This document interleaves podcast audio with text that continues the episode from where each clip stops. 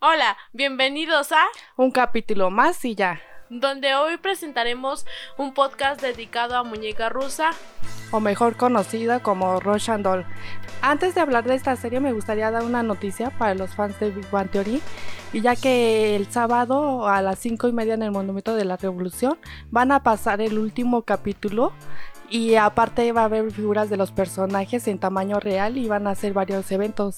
Uno de ellos está el Flash Moves, que es, reconocido por los, em, por los actores que hacían antes, intermedio o final de cada temporada. Entonces es un bonito momento y bonito evento para todos los fans de Big Bang Theory y así festejar su última temporada. Bueno, hay que empezar a hablar sobre esta serie de original de Netflix tan controversial que es Muñeca Rusa. Sí, que es producida por Leslie Handler, Amy Poehler y Natasha Lyon. Reconocerán a esta actriz y productora con el personaje de Nikki en Orange is the New Black. Bueno, este hay que empezar con el nombre de la serie, ¿no? Muñeca rusa o Russian Doll. Eh, para ti, ¿qué significado? O ya viendo toda la temporada, ¿qué sentido le das? Creo que es una serie muy controversial de la que tiene de la que tenemos que dar muchos temas y puntos para hablar, como por ejemplo podría ser el contexto en lo que se encuentra y tal vez por qué a algunas personas se les hace difícil de comprender o no entienden el mismo contexto en el que se desarrolla la serie. Sí, porque a mucha gente le parece los primeros tres capítulos muy repetitivos, pero ya después te explican el por qué y ya da más sentido la historia. Algunas veces hasta podría parecer aburrido de lo repetitivamente que es, pero hablando del ambiente, eh, esta serie fue rodada en Nueva York y se desenvuelve en una estética oscura. Entonces la ciudad va destacando como la arquitectura histórica que había, bueno, más bien en la que estaba envuelta Nadia. Sí, y aparte muestra a la gente neoyorquina que es individualista, es, bueno, hay dos partes, ¿no? La gente individualista y la gente culta o la gente que se cree este intelectual y a lo mejor lo es o no lo puede ser. También se me hace una de las escenas como un poquito más representativas del Estados Unidos actual. Que, bueno, en una escena donde Nadia va caminando por una de las calles de Nueva York y ve, empieza a ver a la misma gente una tras otra vez. Entonces yo pienso que es como un tipo de individualismo y aparte quiere dar a presentar que todos los estadounidenses o al menos los neoyorquinos son idénticos. O sea, todos tienen el mismo contexto y viven haciendo las mismas cosas porque pues son estadounidenses. Sí, bueno, de hecho hay que decirle a la audiencia más o menos lo que trata esta, esta historia, que es de una de una chava que se llama Natasha, que viene de Rusia, bueno, sus familiares provienen de, de Rusia, y muere en su cumpleaños 36. Eh, Se llama Nadia. Natasha Ah, sí, Castex. cierto. Hay que hablar, hay que enfocarnos en, la, en una de las actrices principales que es Nadia Bulbok. Ah, que es una mujer que está celebrando su cumpleaños número 36 con una fiesta que sus amigas le han hecho. Y esta incluye alcohol y drogas como lo podría ser una también un- como una representación una representación de un de una persona adulta sufriendo por problemas que tuvo en la infancia y reflejándolo en o hundirse en las drogas. Sí, y aparte este tiene otro significado porque la actriz y productora Natasha eh, sufrió drogadicción. Entonces, pues a lo mejor esta serie la ocupó para darle como lo que está lo que estaba sufriendo en ese momento o lo que sentía ella o lo que veía a su alrededor porque si te das cuenta también las drogas toman un papel muy importante También es importante resaltar a otro de los personajes principales que es Alan, conocido como Charlie Barnett.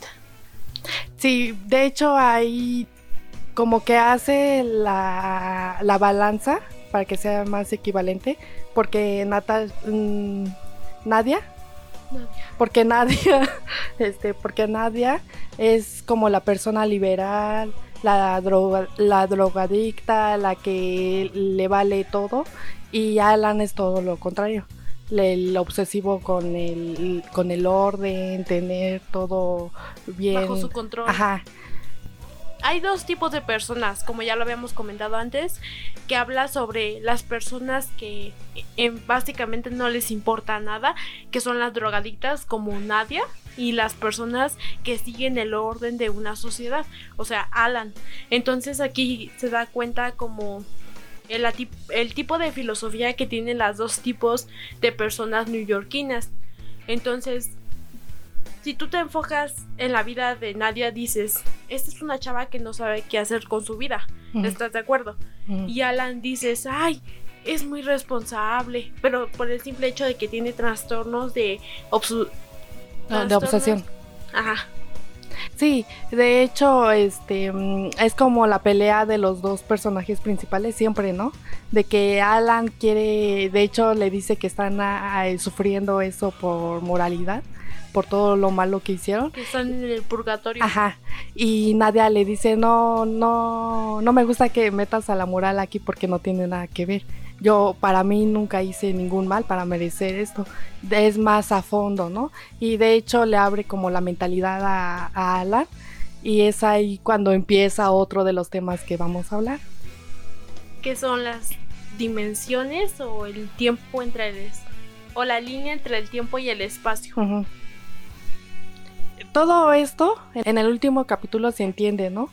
Porque de hecho los dos personajes que iniciaron esta historia se encuentran en dos tiempos dife- diferentes. Y este Nadia se encuentra con Alan el, el borracho porque la acaba de cortar su novia. Y Alan se encuentra con Nadia que la van a atropellar. Pero en diferentes tiempos. Tiempos. Ajá. Es un cruce de tiempos y te dicen al final que abrieron como otros portales, abrieron otra- otras realidades en el cual cumplieron su misión de ayudar al otro. Porque volvemos a lo mismo, la individualidad. Cada uno de los personajes pudieron ayudar desde el principio al otro.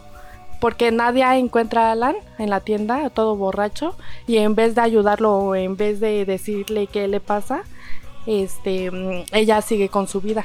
Aquí demostramos que esta serie no se basa en, ¿En religión? en religión, sino que hay algo más metafísico. O puede ser la pelea de la religión contra la ciencia, ¿no? Sí, porque por lo mismo de que hay dos tipos de personas, entonces yo creo que lo de la religión y eso no hay que meternos, aunque lo mencionan en la serie. Lo mencionan, pero a mí me gusta esta serie porque se va más a lo científico que a la religión, lo que la mayoría de las series se va más por la religión, yo creo que por la comodidad. Sí, porque de hecho eh, la BBC consultó a Clifford Picower, que es un doctor biofísico, y dijo que varias de las eh, varias de las historias o consecuencias que ha habido en esta serie Sí, pues sí, científicamente sí están como las teorías. Y una de las teorías más, como más este, representativas, es en el capítulo 7, cuando recuerdas que en- cuando Nadia le muestra una fruta a Alan, Una, Una- fruta podrida. ajá, podrida. que estaba podrida. Entonces ella dice, nuestro universo tiene tres dimensiones espaciales. Así que para nosotros es difícil imaginarnos un mundo de cuatro dimensiones, pero las computadoras lo hacen todo el tiempo. Eh, bueno, el, el doctor dice que la- eh, esta teoría se conoce como cuántica, que quiere decir que los que todos los pasados y futuros alternos son reales, con cada uno representando un, un universo en sí mismo. Y eso es lo que representa al final, que son dos universos, pero pasa lo mismo. Como los agujeros negros, Ajá. que no hay un vacío, que simplemente nosotros tenemos que encontrar agujeros de gusano para poder ver si hay otro tipo de universos en los que nosotros estamos, que por eso yo pienso que son los de Yabu, que son como nuestras vidas de otros universos. Bueno, yo, yo representé cada, cada muerte como su oportunidad de cambiar su destino, o sus errores más bien, porque ves que al principio se le ve a Nadia como mm, eh, que no le gusta la fiesta, que no disfruta la vida en sí. Entonces, como van pasando los capítulos, va cambiando y va haciendo cosas que le hubiera gustado hacer antes, pero por miedo o por sus ideales no lo hizo. Entonces se dio la oportunidad de hacer eso, esas cosas que no pudo hacer antes de su muerte. Y, y yo representé cada muerte como que tenía que cumplir su destino. Como una muñeca, la famosa muñeca rusa, la matroska, Ajá. que habla sobre, bueno, es como el estereotipo de la serie, porque recordemos que una muñeca matroska puede dividirse en varias partes y cada vez se va haciendo más pequeña. Ahora, ¿esto en qué afecta a la serie o en qué Representa. tiene- o qué repre- no. Esto esto qué tiene que ver con la serie? Tiene que ver con que la matrosca se va haciendo más pequeña. Entonces, eso quiere decir que las vidas de Nadia se están acabando. ¿Por qué se están acabando? Porque al final de cuentas llegan a un universo y quedan separados. O sea, no, no es. Sí están juntos en el mismo universo. En el mismo. En la misma dimensión. Pero sus cuerpos están separados. O sea, no era la Nadia que conocimos del primer capítulo al octavo.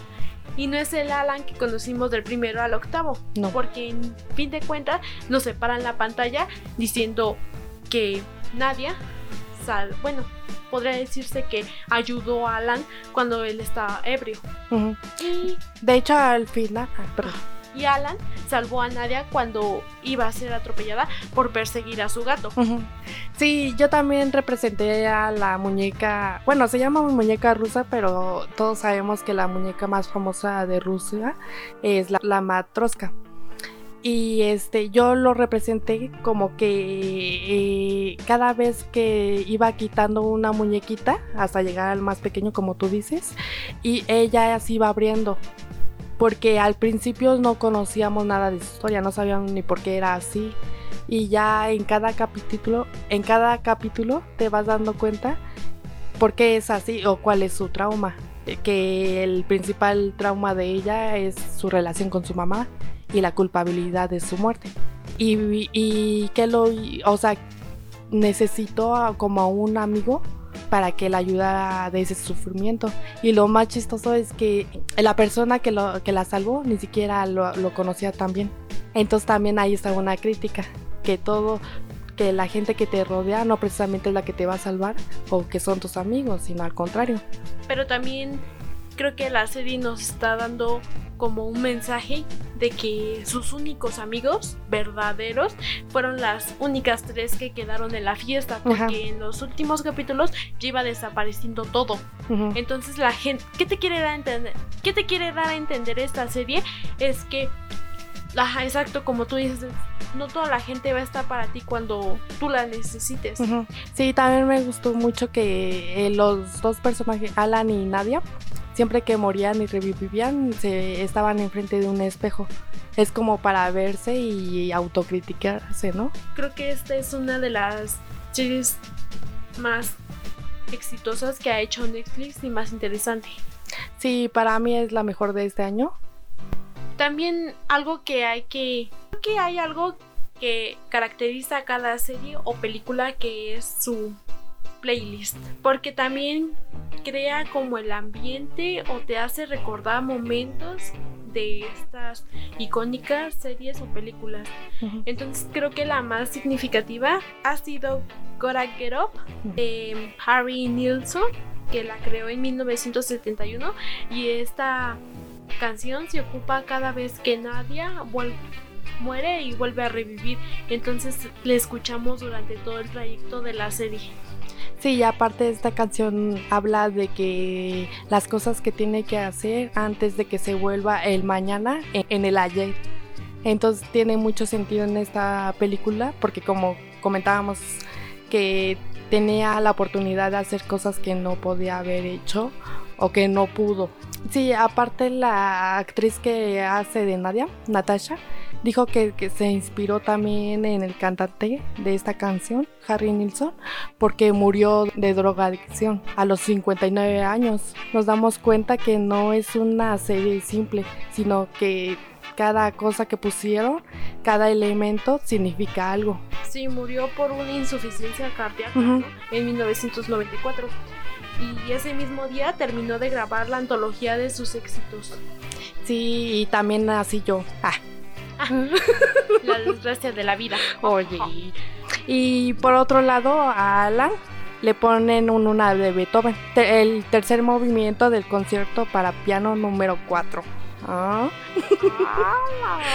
que, o sea, como el personaje lo amerita, ¿no? Que es un obsesivo de, de, del control, del orden. Pero yo creo que esa canción más se la pusieron porque era una persona que no era feliz y que trataba de fingir que era una persona intelectual. Uh -huh. Pero al final de cuentas Nadia fue la que le sacó su lado verdaderamente intelectual y no lo que aparentaba. Entonces creo que también esa es una canción que pusieron como doble moral. Uh -huh. ¿Estás de acuerdo? Y no es como Nadia, que habla sobre su verdadera vida. O sea, la canción que se enfoca en la insuficiencia que tuvo Harry Nilsson. El personaje de Nadia da mucho de qué hablar, ¿no? Te digo que, que la actriz Natasha Lyon es, ha declarado mucho que, que se inspiró también en ella misma para esa, para esa serie y en especial ese personaje, porque también recordemos que ella lo operaron del corazón muy joven. Entonces ella ya estuvo como en ese filo de la muerte y ya sabe a lo mejor el sentimiento o, o, los recuerdos que te puede traer en esos momentos, porque no todos hemos pasado por eso, estar casi al punto de la muerte, para saber que verdaderamente pasa por tu cabeza o cuáles son tus deseos o, o planes. Sí, es que, como tú dices, es una serie muy profunda uh -huh. que creo que nunca acabaríamos de decir de descifrar todo. De descifrar, exactamente, descifrar todo porque por el mismo contexto de que no solo es una historia, sino uh -huh. cuenta la historia de una del, de la productora. Uh -huh. Entonces creo que eso tiene que ser un poquito más allegado y más analizado porque no es una serie de que hable solamente lo científico, o que se enfoque a las dimensiones sí, o no. que toque otro tipo de temas. Sí. Y también una de las frases que dijo Natasha, que me gustó mucho, es de estar atascada en la vida. Es una metáfora de estar muerto, que yo creo que es lo que ella sintió en ese momento de su vida, de estar casi al punto de la muerte. Ahora, a mí me gustó mucho una frase uh -huh. de, la, de la canción uh -huh. que utilizan para revivir y morir a Nadia, uh -huh. que dice, tengo que levantarme, tengo que salir, llegar a casa antes de que llegue la mañana esto creo que tiene que decir, o bueno, más bien tiene como mucho significado. Uh -huh. Y uno de ellos es que no hay que correr a algo que al final siempre va a ser lo mismo. Uh -huh. A lo que me refiero es que por más que tú lo intentes y sabes que el resultado va a ser igual y te des por vencida. Uh -huh. Entonces, creo que también, bueno, a mí me encanta esa canción, ¿no? Sí. Entonces, creo que es por si estás pasando por un momento duro como la como el personaje de Nadia creo que escuchar una canción de alivio como que tal vez le quería dar un poco de paz a la serie. Sí aparte no sé si te pasaba a ti que yo me sorprendía porque cada vez que moría y revivía sonaba esa canción alegre. Entonces yo decía es irónico que esté muriendo y esté esa canción. Bueno y el, el personaje en sí como te decía al principio, habla del individualismo, ¿no? Y quería resaltar algo porque en esta serie su amiga Max le dice que está haciendo una, en uno de sus tantos renacimientos, se pone a hablar con ellas bien y le comenta que está haciendo una tesis para, sobre John Updike, que este personaje habla sobre la crisis de las personas de este siglo que le cuesta mucho relacionarse, como que es muy, muy crítico en cuestiones religiosas o de sexo o, es muy consumista. Entonces es lo que te decía, cada nombre, cada canción que está representando esta serie es por un significado y, y lleva un trasfondo. O sea, te lo menciono porque te muestro esos personajes, ¿no? Que es lo que te decía. O sea, sus amigas sí la quieren, hacen fiesta, pero nunca le ha preguntado en realidad cómo se siente o qué o, si está sufriendo. Y aparte, en vez de ayudarla, la inducen más. Pues ya ves, su, su, fiesta tiene una temática de droga. Podemos verlo en el tipo de luces que tienen, en el baño, en la luz que efectivamente da como un agujero negro. Entonces ahí también como te, te tienes que dar una idea, ¿no?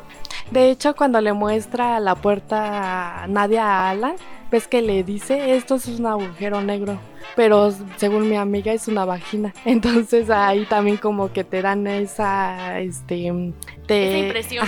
Porque podía haber hablado metafóricamente al decir que era una vagina como una vagina abstracta. Sí. Bueno, y por último, hay que, como todos nuestros podcasts tienen un final, y en este final vamos a decir nuestras conclusiones. Empiezas.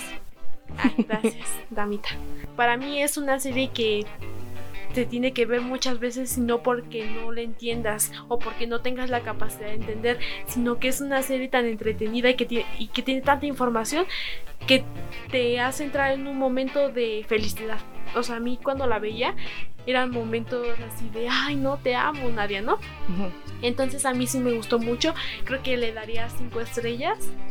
Y creo que es una serie que todo mundo debería de ver, te guste o no te guste este tipo de series, es muy corta, tiene ocho capítulos de 25 minutos cada uno, entonces creo que podría ser interesante que todos como podría ser interesante que todos podemos, podamos comentar sobre esta, sobre esta irónica serie llena de tantos misterios. Yo recomiendo mucho esta serie. También le doy 5 puntos porque no nada más habla de agujeros negros. Por lo regularmente vemos a series que nada más se enfocan en un tema. En este caso enfocaron muchos, enfocaron a los agujeros negros y a las personas en sí, cómo se comportan en el siglo XXI y, y cómo todavía se puede salvar eso teniendo amigos verdaderos a lo mejor no los que tienes alrededor, pero sí seguir como conociendo hasta que encuentres como a tu media naranja, que luego luego se sabe, ¿no? Y toca muchos temas que sí se debería como de, de discutir más, de poner atención. Y pues recomiendo mucho esta serie. Y me quedo como lo que dijo Nadia. Morir es fácil, lo difícil es vivir. Ah, bueno, esto ha sido todo por el día de hoy. Y nos vemos en el siguiente podcast. Hasta luego. Hasta luego.